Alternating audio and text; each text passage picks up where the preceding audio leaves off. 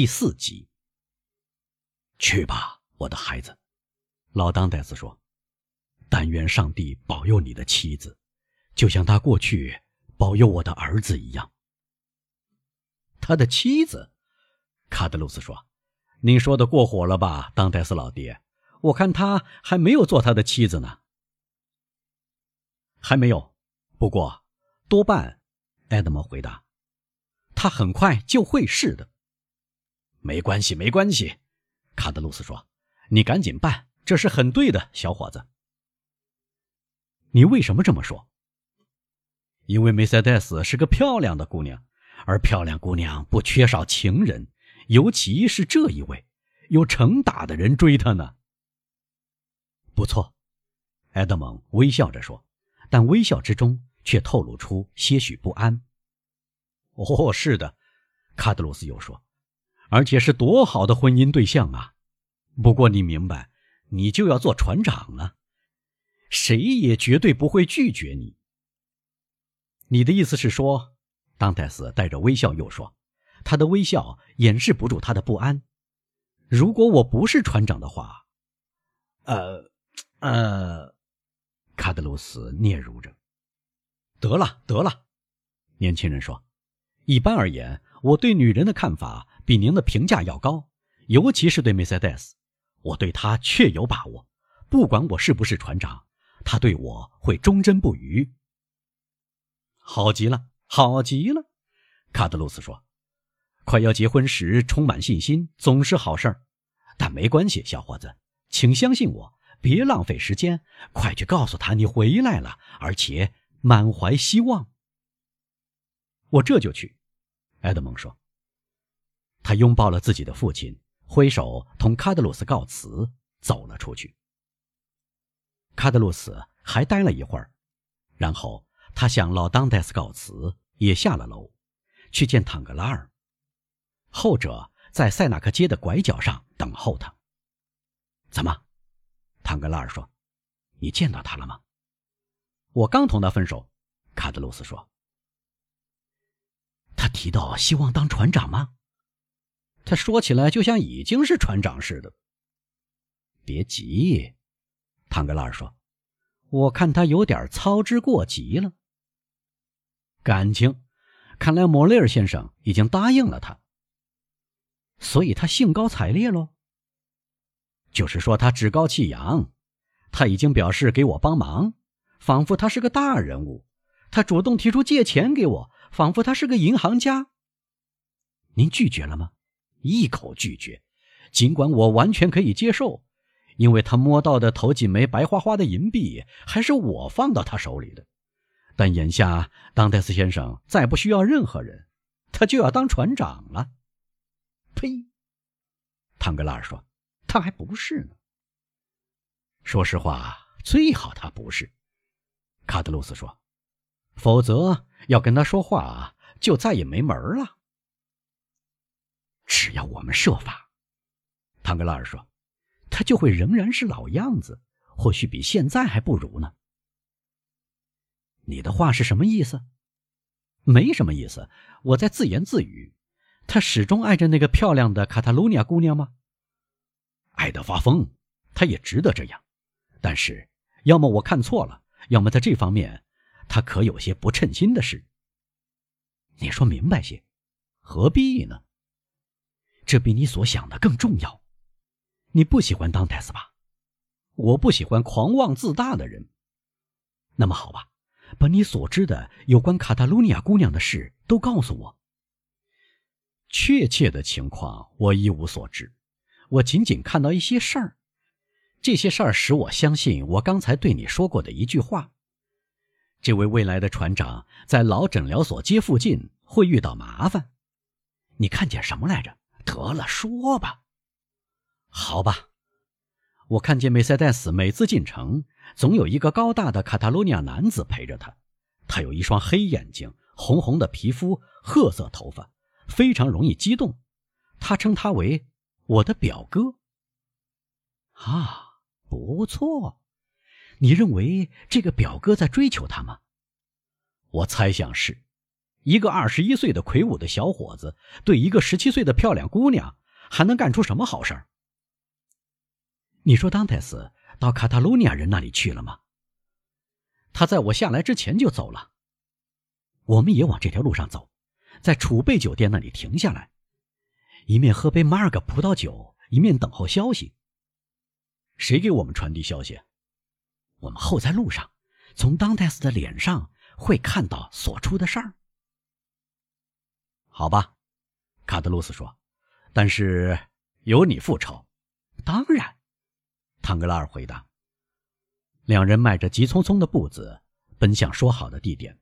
到了那里，他们要了一瓶酒和两只杯子。庞菲勒老爹刚看到当泰斯在十分钟前经过。确信当泰斯在卡塔卢尼亚人那里以后，他们坐在梧桐街和埃及无花果树新吐出的嫩叶下，一群快乐的小鸟在枝头咏唱着最明丽的一个春日。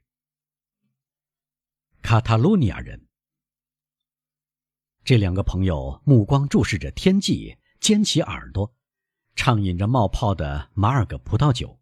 离他们百步以外的地方，在一座光秃秃的。被太阳和米斯特拉尔风剥蚀的小丘后面，耸立着卡塔卢尼亚人的村庄。从前有一天，一群神秘的移民从西班牙出发，在这狭长的半岛靠岸，至今还在那里居住。这些移民不知来自哪里，讲一种陌生的语言。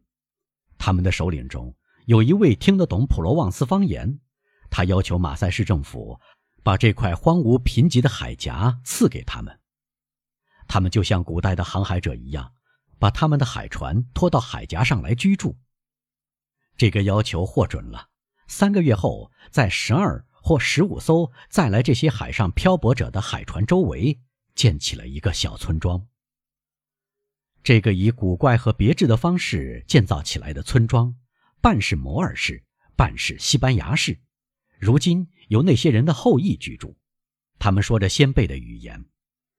三四个世纪以来，他们依然忠实地依附于这个小海峡，好似一群海鸟栖息在上面，不跟马赛居民混合，互相通婚，保持他们祖国的风俗习惯和服装，正如保持故乡的语言一样。读者有必要跟随我们，穿过这个小村庄唯一的一条街。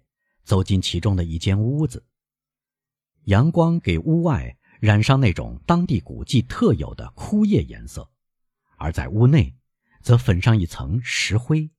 这种白色形成西班牙乡间小客栈的唯一的装饰物。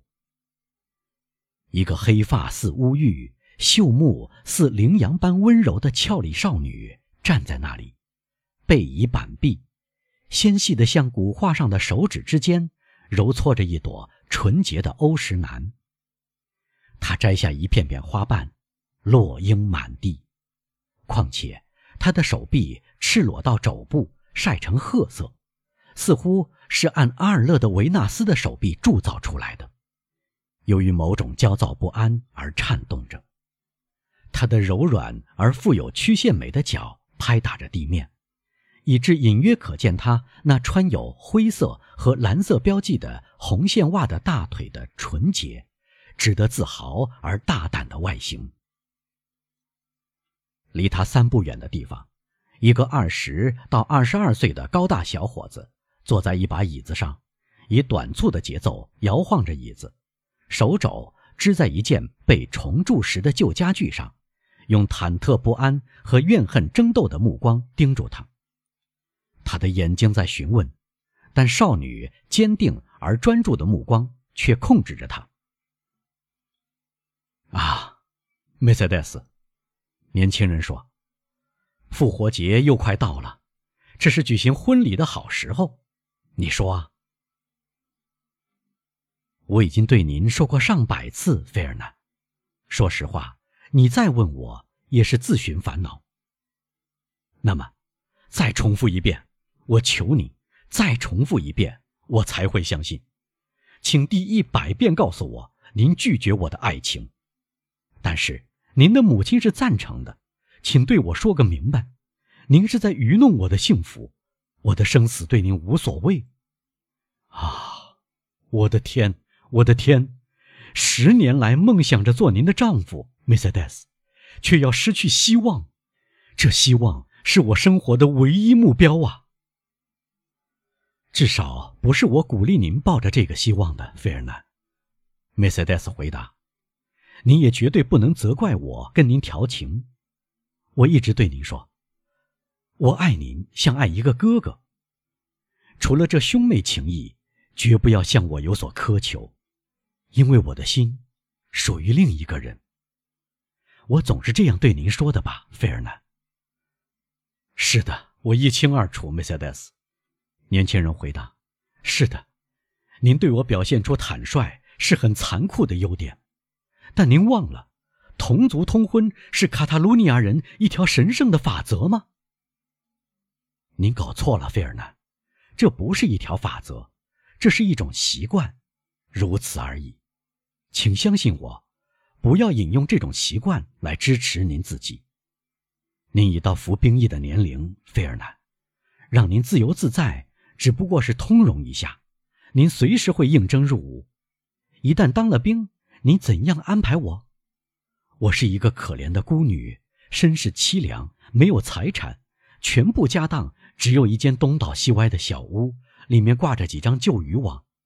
就这么点儿我父亲传给我母亲，又有我母亲传给我的可怜巴巴的遗产。我母亲去世一年以来，菲尔南，您想想，我几乎靠社会救济过日子。有时您假装我对您有用，为的是能够与我分享您打到的鱼。我接受了费尔南，因为您是我伯父的儿子，因为我们一起长大，更因为最重要的是。如果我拒绝您的好意，会使您非常难过。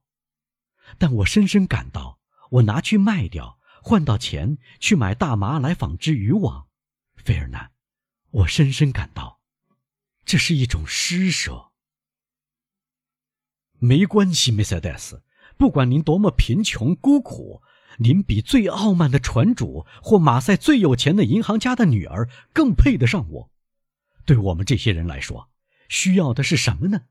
需要一个正派的女人和一个好管家婆。在这两方面，我到哪里去找一个比您更称心的姑娘呢？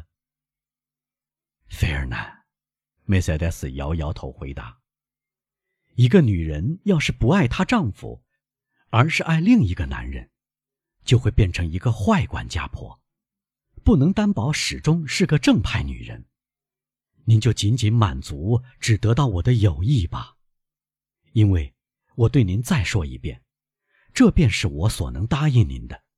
我只答应我有把握能答应的东西。